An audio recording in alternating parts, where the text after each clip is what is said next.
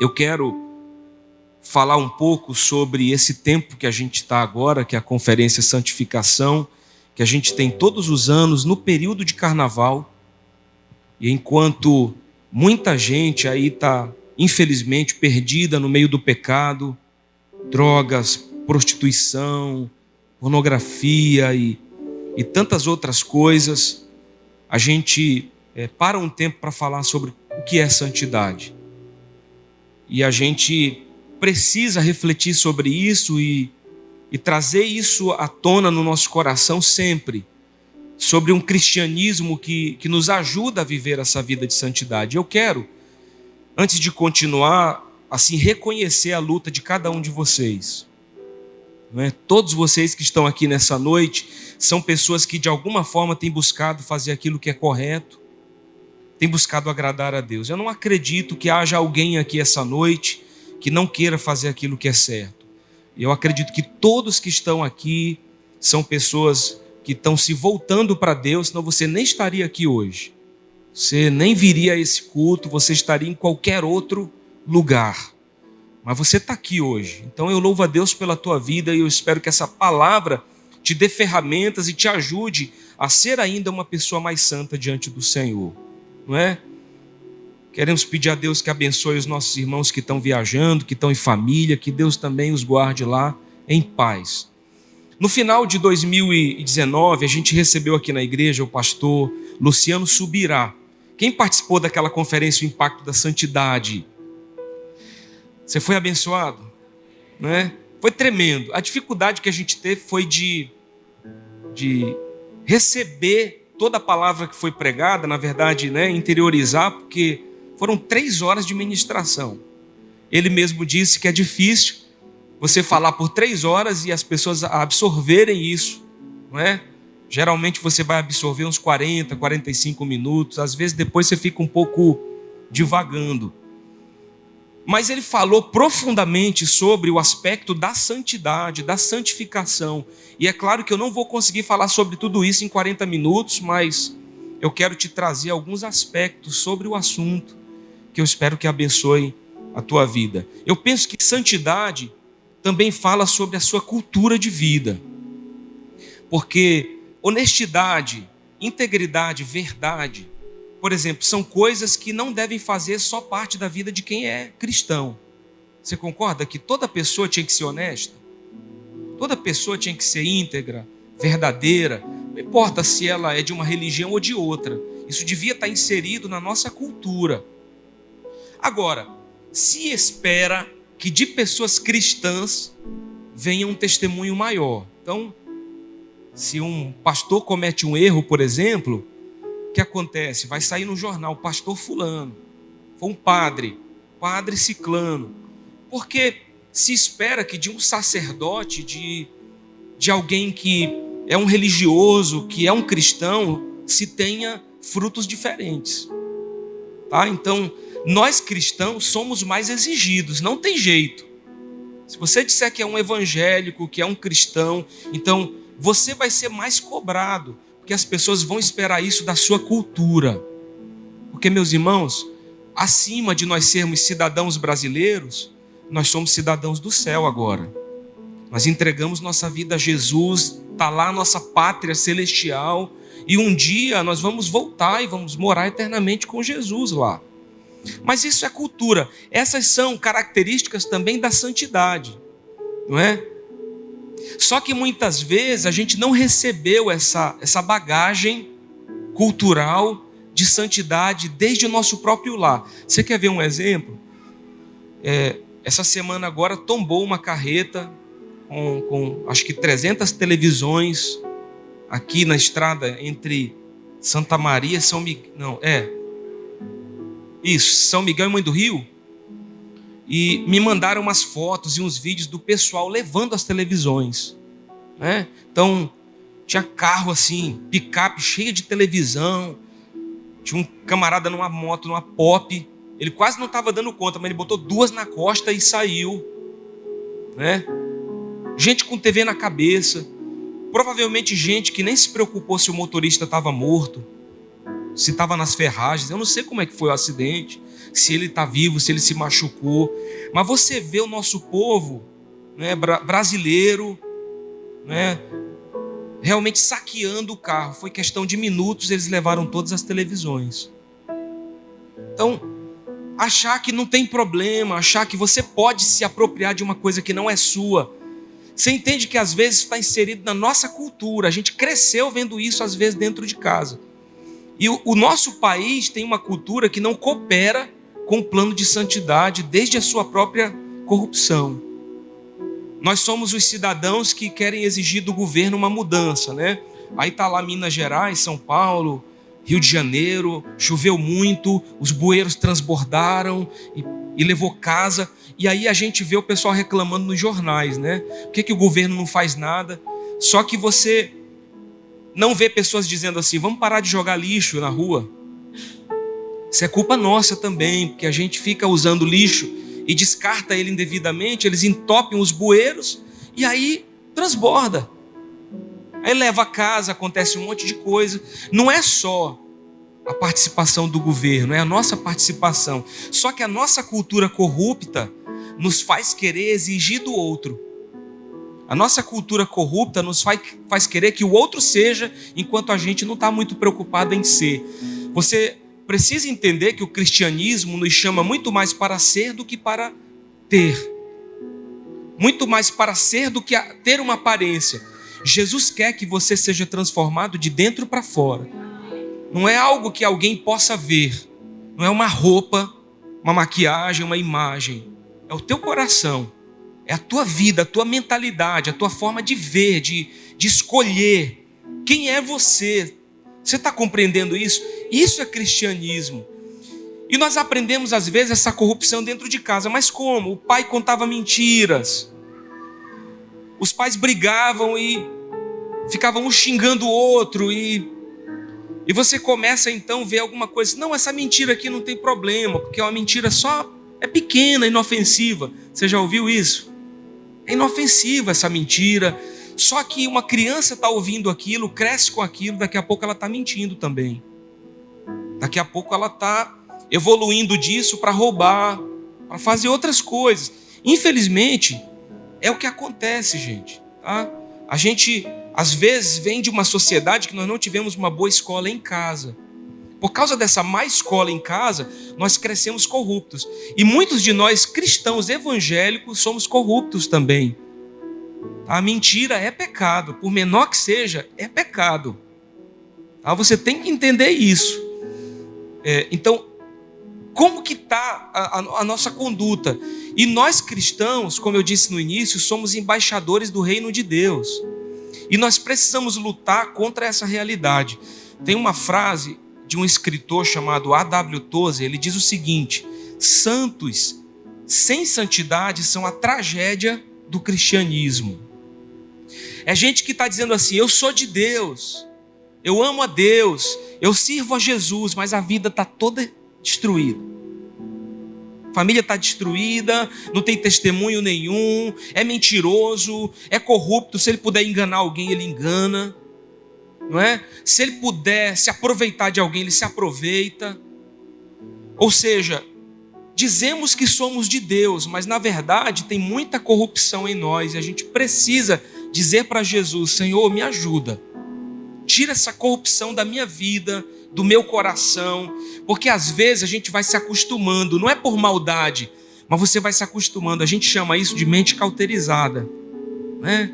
Eu menti agora, eu minto amanhã. Não, não tem problema, isso é só para passar por uma situação. E aí a gente vai tendo uma vida assim. Mas eu acredito que todo mundo que está aqui essa noite, de coração, está aqui porque está buscando Deus na sua vida. Eu estou aqui, meu irmão, para somar forças com você.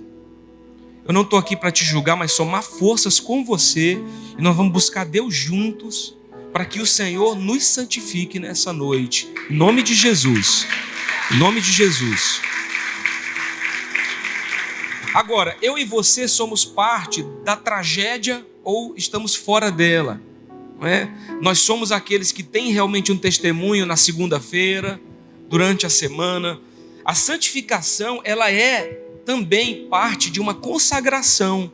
ao Senhor. Pega a tua Bíblia aí, você que trouxe a sua Bíblia, abra comigo em 1 Pedro, capítulo 1, versículo 16. Pessoal que estiver nos vendo pela internet, pega a tua Bíblia também, em nome de Jesus. 1 Pedro 1, 16. Vamos projetar também.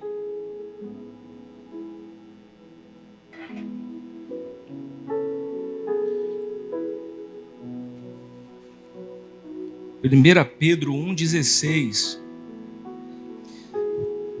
Amém? Você encontrou aí? Está afiado. Afiado aí na sua Bíblia. Aleluia. 1 Pedro 1,16, olha o que a Bíblia fala com a gente. Porque está escrito: sede santos, porque eu sou santo. Olha para o irmão do seu lado, se você acha que pode, não tem problema. Dá uma sacudida nesse irmão aí, violentíssima. E diz para ele, irmão, seja santo, porque Deus é santo, rapaz. Deus é santo. Não precisa você abrir, mas Levítico 20, nos versículos 7 e 8, a Bíblia diz: Portanto, santificai-vos e sede santos, pois eu sou o Senhor vosso Deus. Guardai os meus estatutos e cumpri-os. Eu sou o Senhor que vos santifico. Então, santidade é bíblica, faz parte da palavra. Deus é santo e Ele quer que a gente seja santo nós percebemos claramente que na santificação existe a atuação de duas pessoas importantes no processo, tá? Dois personagens. Diga assim, eu. Os irmãos estão vivos? Alguém jantou antes de vir para o culto? Não. Está precisando de uma glicose? Está ali o Simeão da brigada. Nós temos aí alguma coisa para socorrer você. Voltando, diga assim: eu. eu Agora, irmão. Eita. Obrigado, Simeão. Você orou daí, funcionou. Eu sou a primeira pessoa, é a nossa parte, a minha. O Senhor está dizendo: santificai-vos, sejam santos. Então, para ser santo, eu preciso querer. Entendeu? Amém, irmão? Eita, glória. Ajuda o pregador, por favor.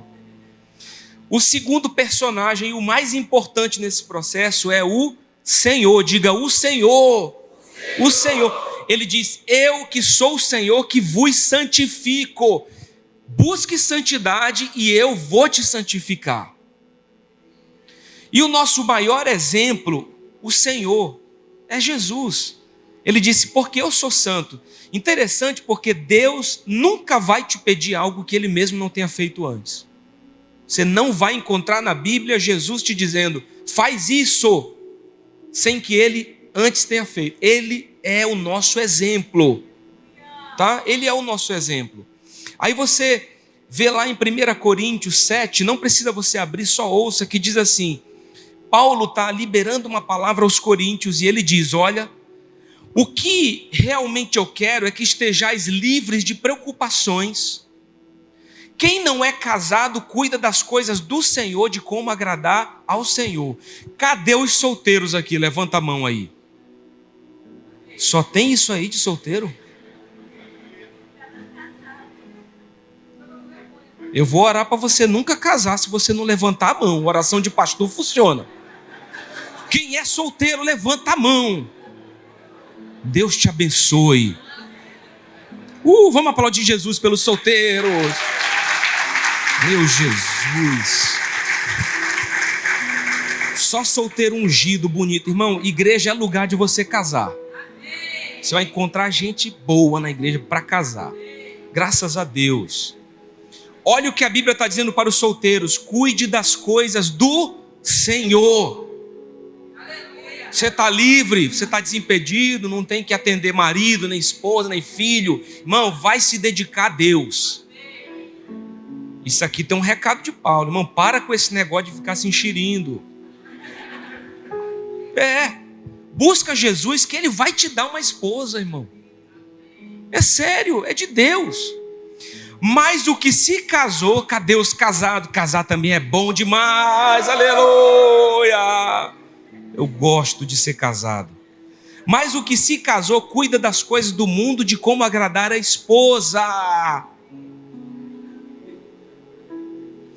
E assim Paulo está dizendo, está dividido. Ele não está dizendo, você que casou, deixe de servir a Deus. O que ele está dizendo é, você que casou, você tem agora outro foco também. Sirva o Senhor, mas cuide da sua esposa. Cuide do seu marido. Seja bênção para a sua casa, para a sua família. E ele continua dizendo: também a mulher, tanto a viúva como a virgem, cuida das coisas do Senhor para ser santa, assim no corpo como no espírito. A que se casou, porém, se preocupa com as coisas do mundo, de como agradar ao marido.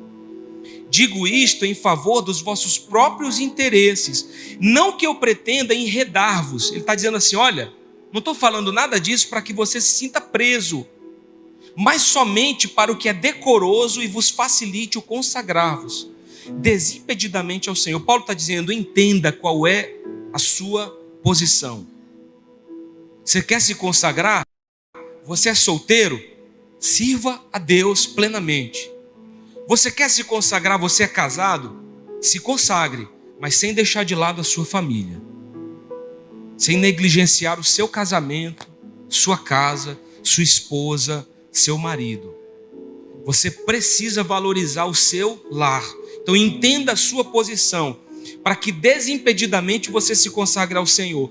Paulo, ele está falando de alguns aspectos básicos que envolvem nossas vidas para a santificação. Cada um se santifica no seu ambiente. Você vai entender isso. E nós aprendemos sobre três aspectos da santidade, não é? A separação, a devoção e a oferta.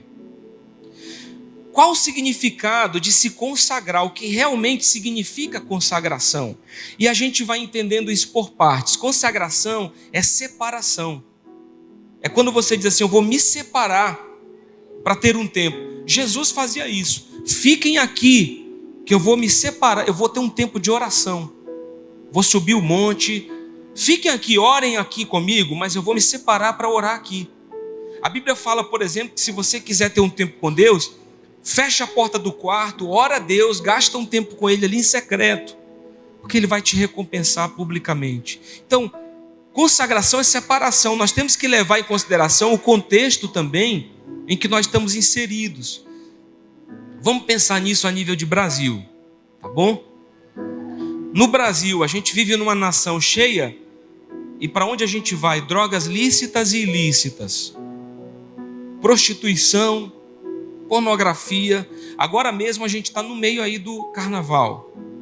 Olha, você não sabe, mas se você for pesquisar, você vai descobrir quantas moças grávidas dão à luz a seus filhos nove meses depois da época do carnaval. Algumas nem sabem quem é o pai, porque tiveram relação com três homens numa noite. E se o filho perguntar: Quem é o meu pai? Eu não sei dizer porque naquela noite eu estava bêbada, porque naquela noite eu estava drogada, eu me relacionei com vários homens numa noite, eu nem sei dizer quem me engravidou.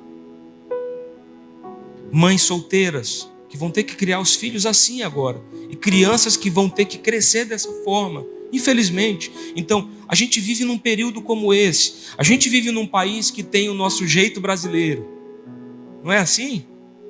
A gente dá um jeitinho para tudo, a gente burla as leis, a gente né? faz uns ajustes como pode, é o nosso jeitinho. A gente acha que pode, é o Brasil, a gente é do Brasil, é assim.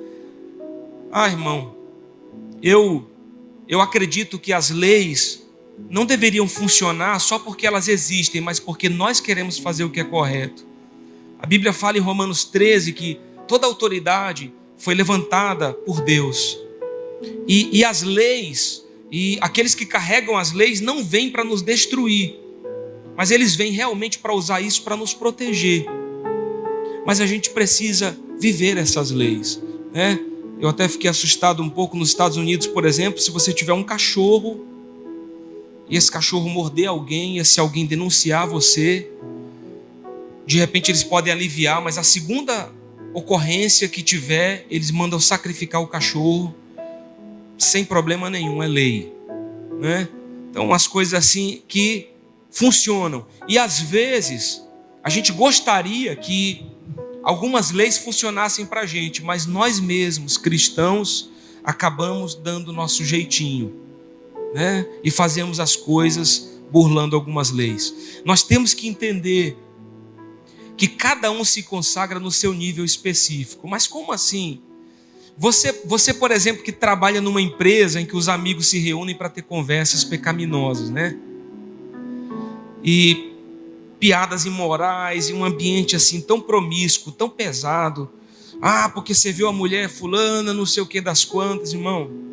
Você precisa dizer para eles: olha, gente, amo ser amigo de vocês, vocês são preciosos. Eu estou aqui para servir, mas esse tipo de conversa não é para mim. Olha, eu sou cristão, gente. Minha vida é pautada na palavra. amo vocês, mas não tem condição de eu ter esse tipo de conversa. Não posso. Eu, irmão, já sentei com parentes meus em bares. Então, outro dia eu sentei com meu pai num bar, a gente sentou. Né? Ele pediu ali a cerveja dele. Era pai e filho conversando. Né? Meu pai ainda não está inserido totalmente na igreja. Olha o que eu fiz para me proteger: pedi uma água de coco no coco. Se passar alguém aqui, tá vendo tem um coco na minha frente. Olha lá, pastor Heber, num bar. Imagina se eu peço um guaraná. Né? Meu Jesus, o que é aquilo?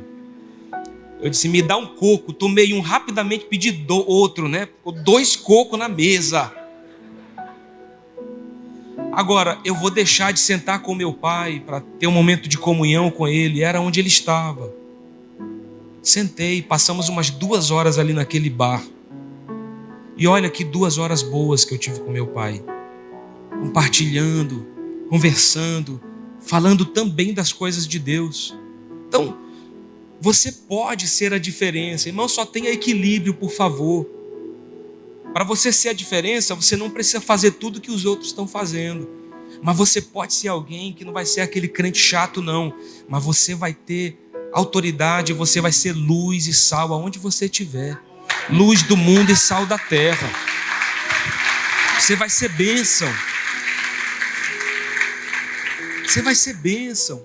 Então, Entenda que cada um se consagra no seu ambiente. Você que precisa ter cuidado na faculdade, né? Você está lá na faculdade, estão te oferecendo drogas e, e prostituição e, e tanta coisa acontecendo e você está lá representando Jesus. Você está lá sendo bênção. Eu, por exemplo, sou um pastor, eu não enfrento tipo de coisas assim. Mas eu preciso ter cuidado em outras áreas. Por exemplo, a Bíblia diz que o bispo deve ser irrepreensível, marido de uma só mulher precisa governar bem a sua casa para cuidar das coisas de Deus. Então, eu não poderia estar nesse altar se a minha família tivesse uma bagunça.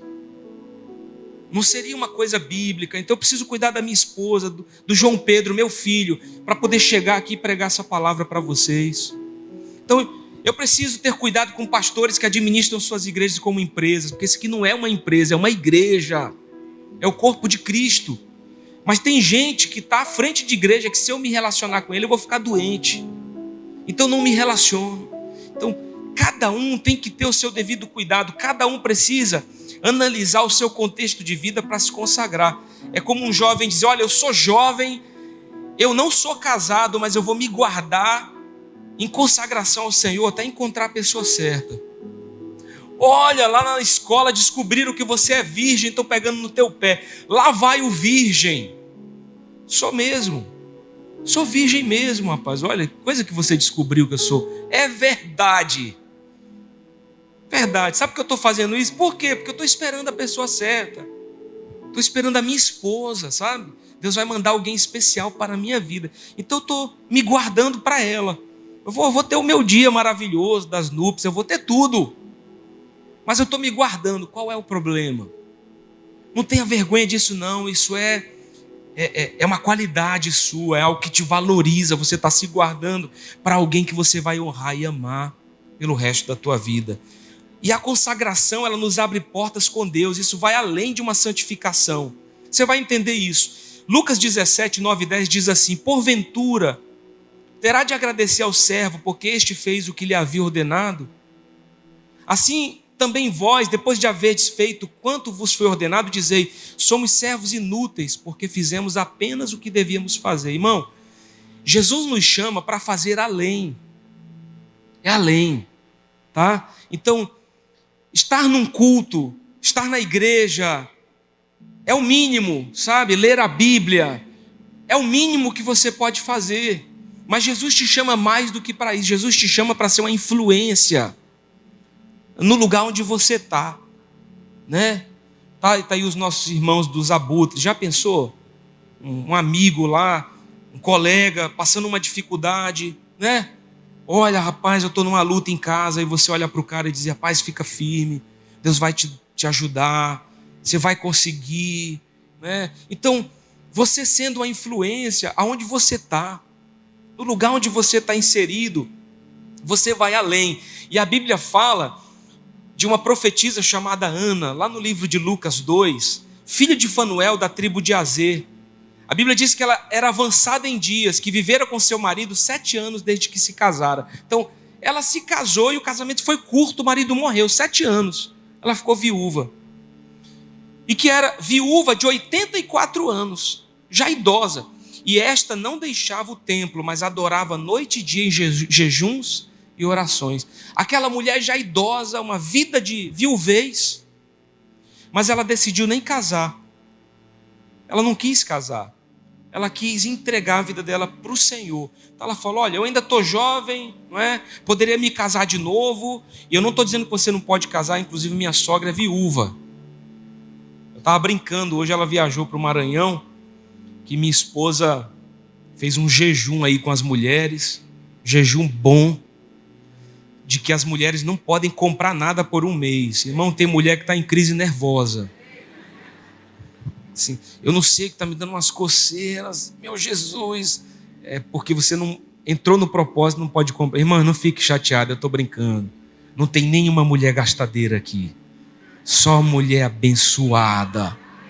Abençoada. Mas quem é está se coçando, né? E aí minha sogra chegou lá em casa e levantou o cabelo e disse assim: Meu filho, olha como é que está a raiz do meu cabelo toda branca. Porque as mulheres não podem comprar nada, só se elas ganharem. Olha, tá aí a dica.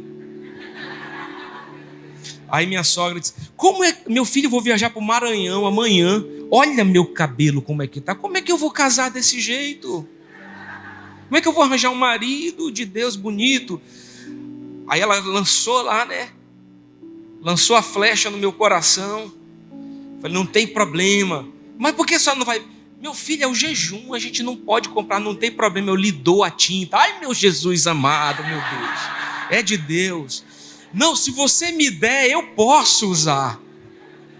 Aí já veio uma amiga que pintou o cabelo na casa dela, irmão, ela ficou numa alegria, agora eu caso. Não sei, irmão, minha sogra é bonitona e chutona, mulher de Deus, né? Agora, essa aqui, Ana, decidiu não casar. E ela se consagrou ao Senhor. Você entende que ela fez mais por Deus do que ela realmente teria sido pedido isso a ela? Ela podia ter casado, mas ela decidiu investir a vida dela em jejum e oração. Paulo disse uma coisa: tudo me é lícito, mas nem tudo me convém. Tem coisas que eu posso fazer. Você sabe, jejuar é, é não jejuar não é pecado. Se você não jejua, você não está em pecado. Mas quem jejua busca Deus num nível diferente.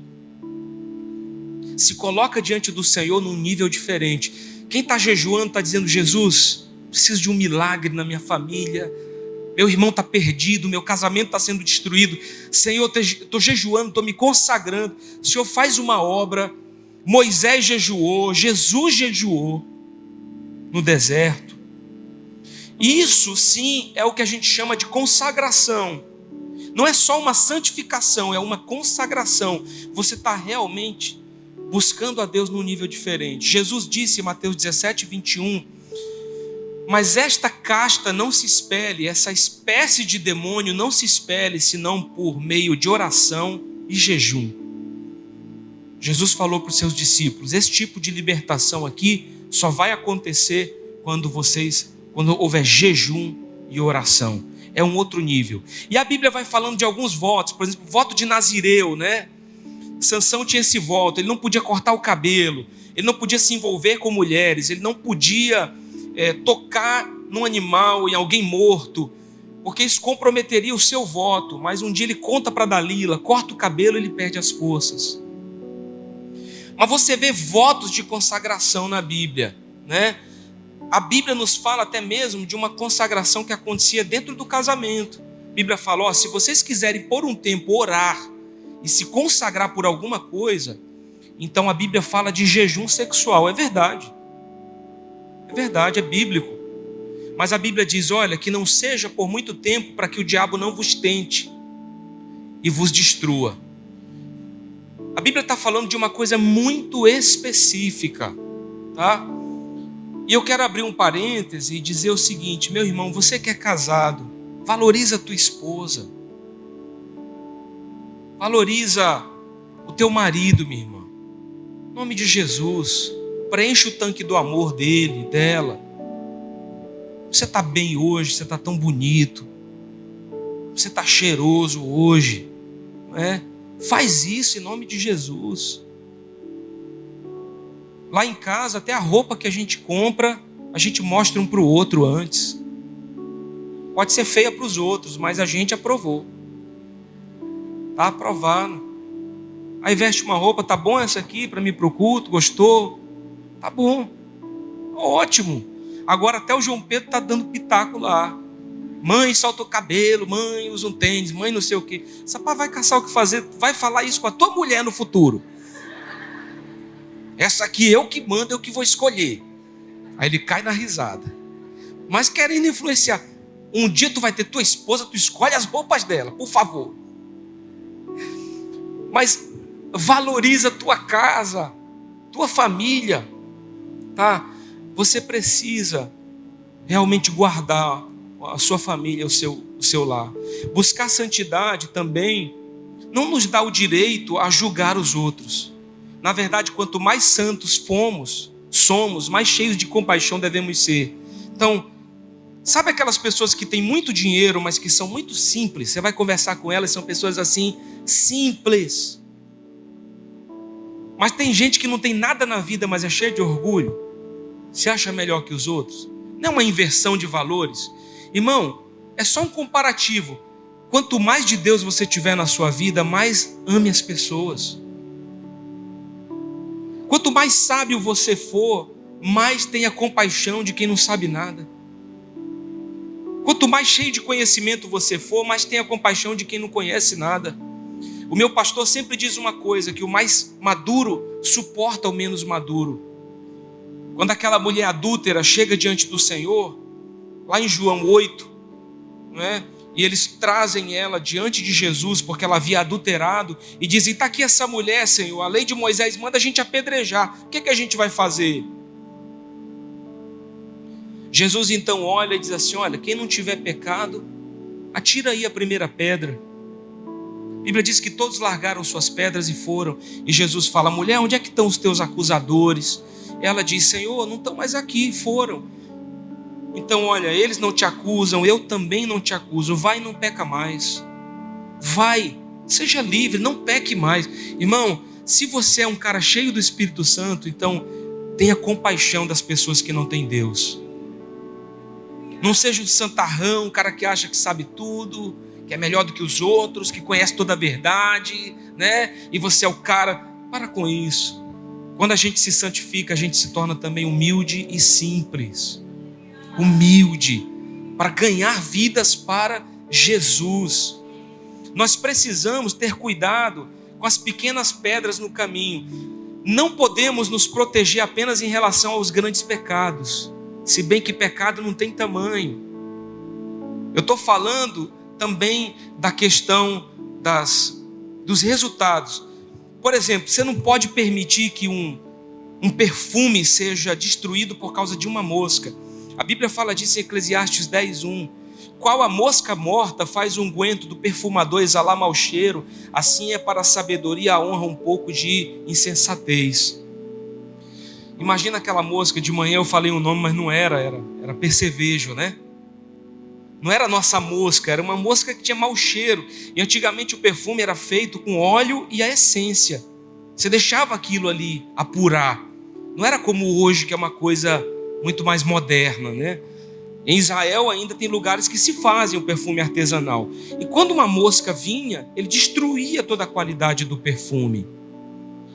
Pequenas situações podem destruir a tua vida. Um adultério, por exemplo, não começa com a traição, mas com os flertes. Por isso que eu digo guarda a tua casa, porque a tua esposa está ouvindo de alguém. Você está tão bem hoje, olha, essa roupa te caiu bem. Você está tão cheirosa. Né? Como, olha, ver você alegrou meu dia. Ganhei o dia hoje quando eu te vi. E o marido não está dizendo nada em casa. Não elogia. Não é?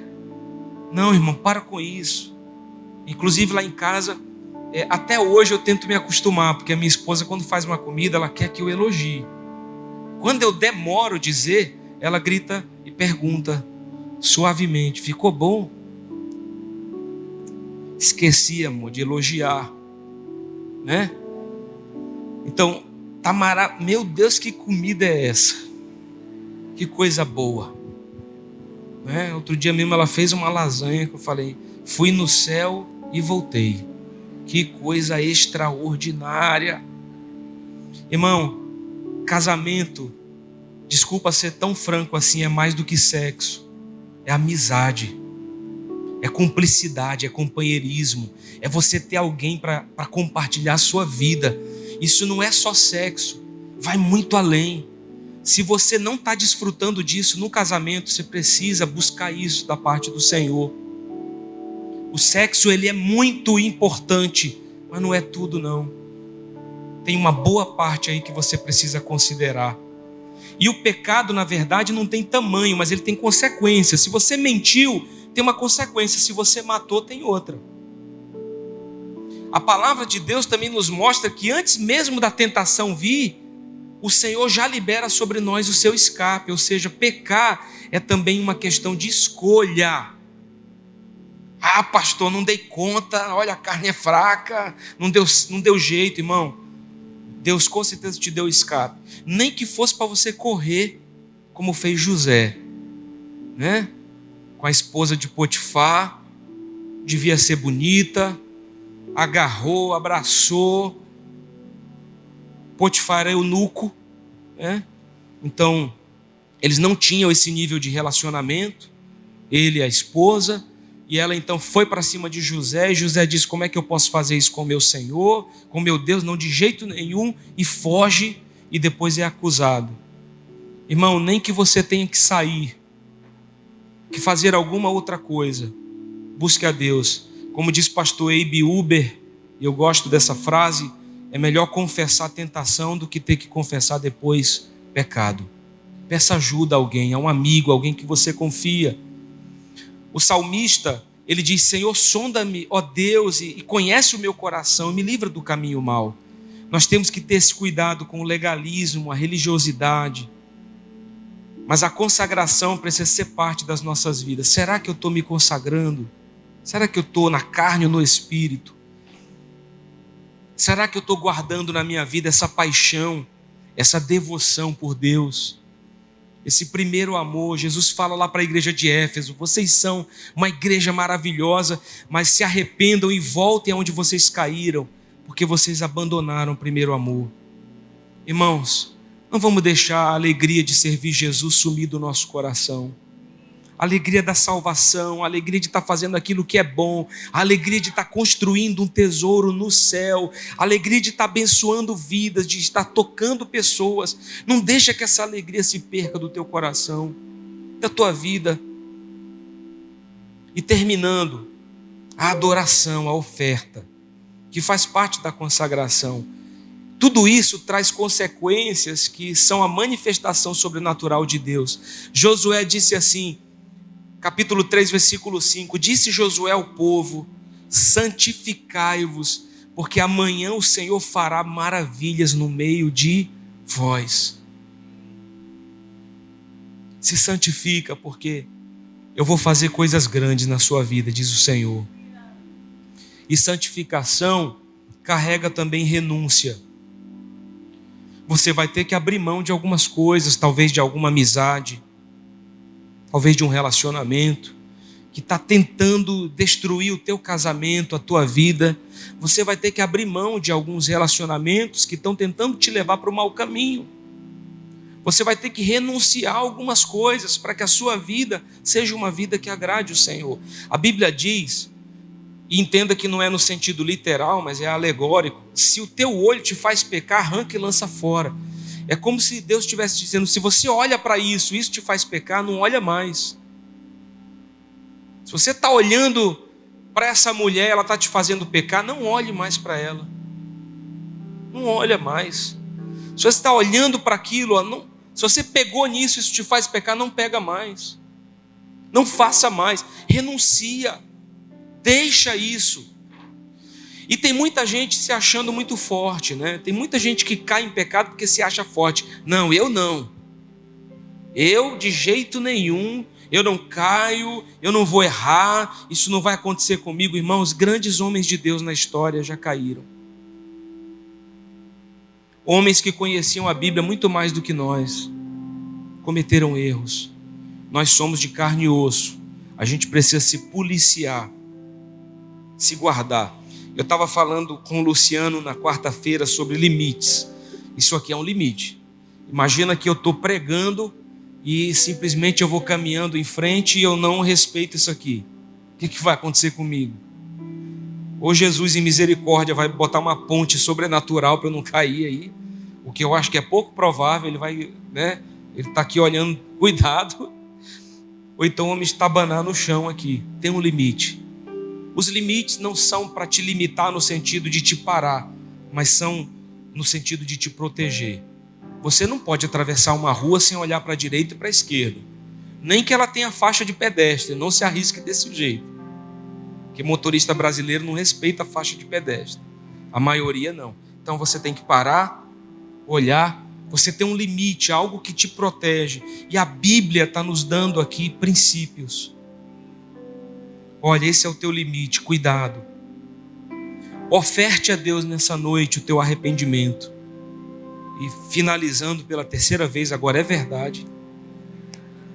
Por favor, meus irmãos, não se iludam com discursos bonitos. Olhem para os frutos. Eu repito o que eu falei pela manhã. Eu não sou contra quem está pregando no YouTube, quem está liberando palavras, estudos. Mas antes de você ouvir alguém é? Tenha cuidado para que aquilo que você está ouvindo não destrua a tua vida com Deus e te coloque mais num lugar de confusão do que nesse lugar diante do Senhor. Olhe o caráter, a postura de vida, o histórico. Não é? Hoje de manhã, por exemplo, eu falei de, de dois homens que eu admiro muito e eu queria é, realmente pedir: vem cá, Pastor Emerson. Pastor Emerson, nós, inclusive, ele me mandou uma foto essa semana, foi, foi não, semana passada, e a gente estava no casamento dele. Quantos anos atrás, pastor? 11. Ele tinha cabelo, e eu era magro, e meu cabelo era preto, e eu também tinha cabelo, né? E a gente lá abraçado, 11 anos. Faz 11 anos que nós somos amigos. Quantos anos que o senhor é consagrado? É nove? Não, seis e seis anos que ele é consagrado pastor. Há onze nós somos amigos. Se esse homem te disser alguma coisa, você, você pode ouvir, porque ele tem uma história com Deus. A gente está ouvindo gente que não tem uma vida santa com Deus, que não tem relacionamento com Deus, que não tem testemunho de santidade. E a gente está deixando de ouvir as pessoas que realmente são importantes na nossa vida. Tem um histórico aqui. Eu não conheço o pastor Emerson há 11 dias, são 11 anos. Nós temos uma história juntos. A gente já passou aqui umas lutas assim bem grandes mesmo, mas também já vivemos coisas extraordinárias. Eu diria que hoje, apesar de tudo, a gente está vivendo nosso melhor momento ministerial. Porque a gente está amadurecendo juntos, está crescendo. É um amigo para mim. É um amigo. Inclusive, hoje de manhã, quando eu preguei, terminei de pregar, ele me corrigiu porque eu falei uma coisa errada na pregação. Pastor, cuidado, o senhor falou. É, me, pois é, me protegeu. Cuidado. Obrigado, pastor Emerson. À noite não falo mais isso, hoje eu não falei. Mas se o senhor não fala, eu ia falar de novo. Mas sabe por quê que ele pode fazer isso? Porque ele conquistou isso na minha vida. Ele pode. Eu sou pastor dele, mas se ele me corrigir, eu escuto. Faça isso, cuidado com as pessoas com quem você anda. Obrigado, pastor Emerson. O senhor não tem cabelo hoje, mas está mais bonito. O senhor está mais bonito. Vamos aplaudir Jesus. Aleluia. Fica de pé, por favor.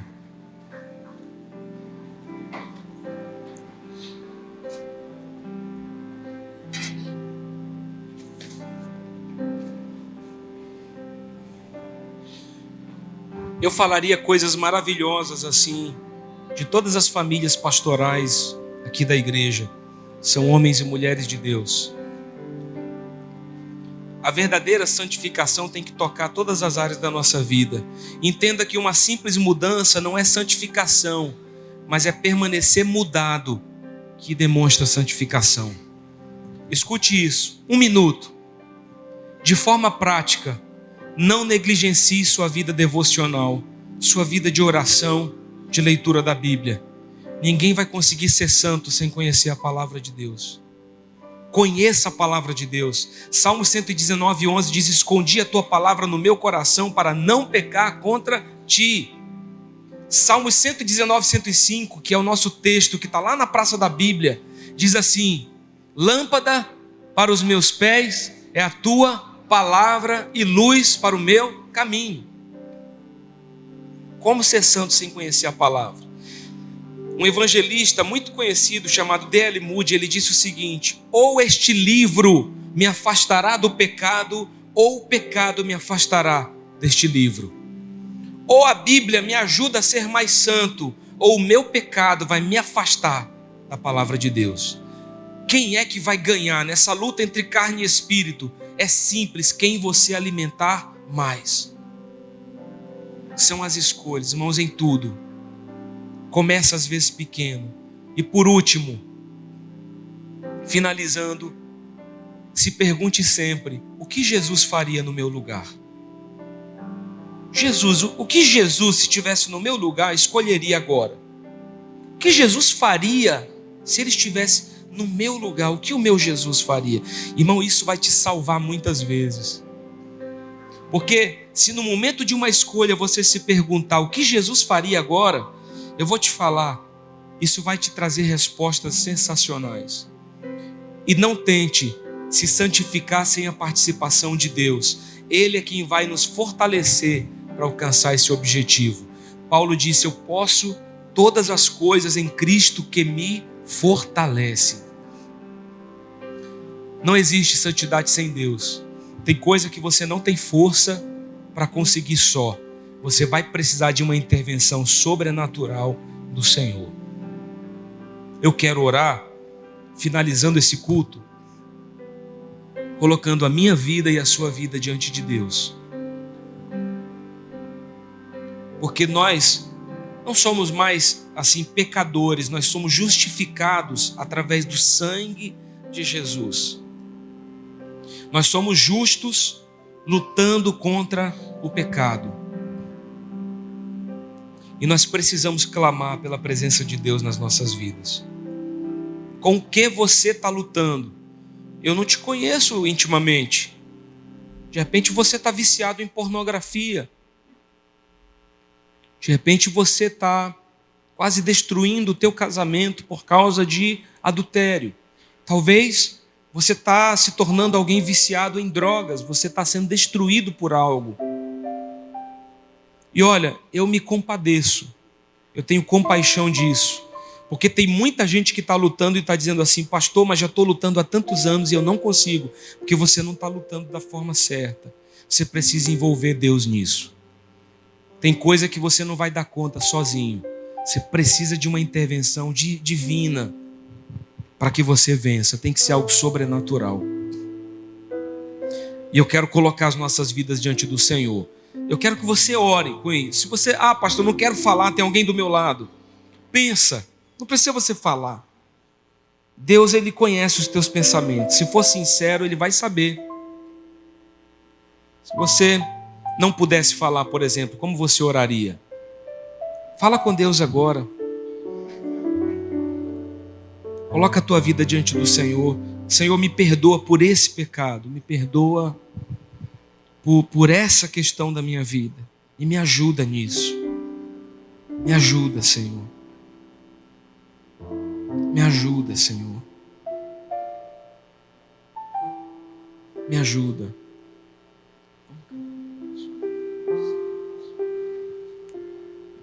Me ajuda, Senhor. Coloca isso diante de Deus. Eu quero te dar um minuto e nós vamos orar sobre isso. Oh, Jesus. Perdão, Senhor. Se arrependa, e arrependimento diz respeito a você sair daqui e não viver mais isso. É você sair daqui e viver uma vida nova. Uma vida nova com Jesus.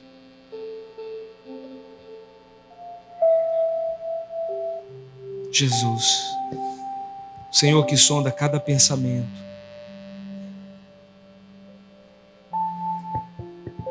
Nosso amigo, Santo Espírito.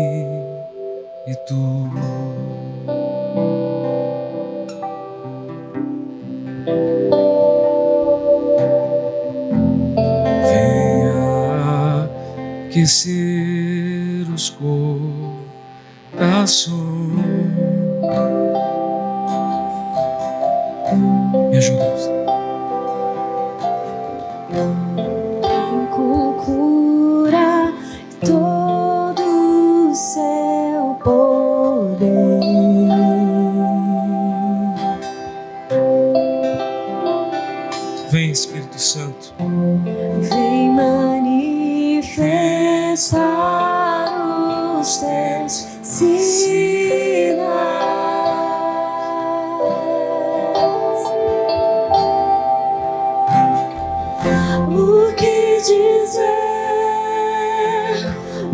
Que fazer quando ele vem aqui? Mais que ser bem-vindo, nós te desejamos outra vez aqui. Bem-vindo, Espírito Santo. Bem-vindo para curar. Bem-vindo para libertar. Bem-vindo para sarar, para abençoar. Em nome de Jesus, bem-vindo, Espírito Santo. Nosso amigo Santo. Coloca a sua vida diante de Deus nessa noite. Santifica-nos, Senhor. Pelo teu poder vem, santifica-nos, Senhor. Hum.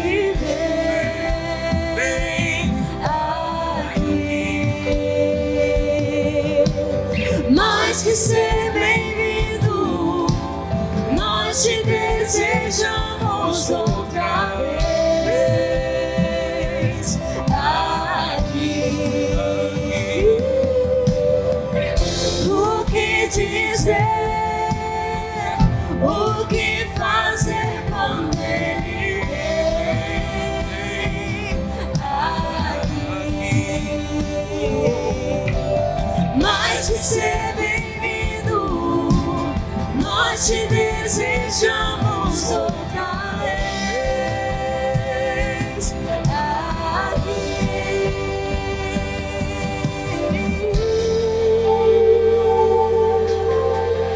Toca-nos, Espírito Santo.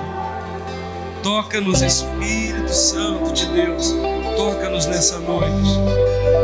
Toca-nos, Espírito Santo.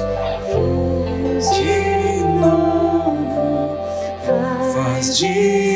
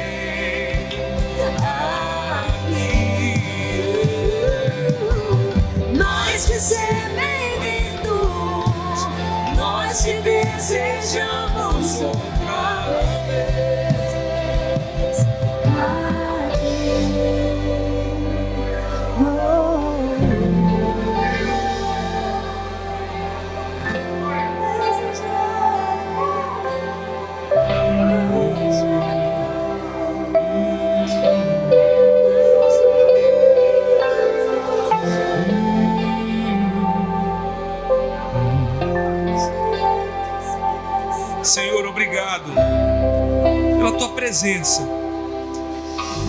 pela tua doce presença. Se havia alguém aqui, Senhor, escravizado por um pecado, talvez alguém que estava lutando contra isso há tanto tempo, Espírito Santo, vem capacitar essa pessoa agora, vem fortalecê-la para que nessa noite algo sobrenatural, uma intervenção do céu aconteça e ela seja liberta em nome de Jesus. Toda prisão, toda cadeia, eu te repreendo em nome de Jesus. Em nome de Jesus. E declaro, Senhor, as nossas vidas, elas são livres em Cristo Jesus. Nós somos livres para viver o melhor de Deus. Nós somos livres para viver uma vida santa, irrepreensível diante do Senhor. Um Deus que não tem ruga, nem mancha, nem mácula, nem pecado, nem dúvida. Um Deus que é perfeito. Diante de um Deus que é perfeito, diante de um Deus que é santo, nós queremos continuar com a nossa vida. Ajuda-nos, Senhor, a ter uma caminhada também de santidade na tua presença. Eu quero profetizar como homem de Deus, em nome de Jesus, que a vida dessas pessoas que me ouviram hoje, seladas pelo poder do teu Espírito, ouvindo a tua palavra, elas não serão mais as mesmas. Essa palavra vai ser posta em prática, elas vão conseguir se libertar de qualquer pecado e vão conseguir uma, desenvolver uma vida santa, agradável diante do Senhor. E nós que somos santos, Senhor, vamos procurar nos santificar cada dia mais. Santidade ao Senhor. Santidade ao Senhor.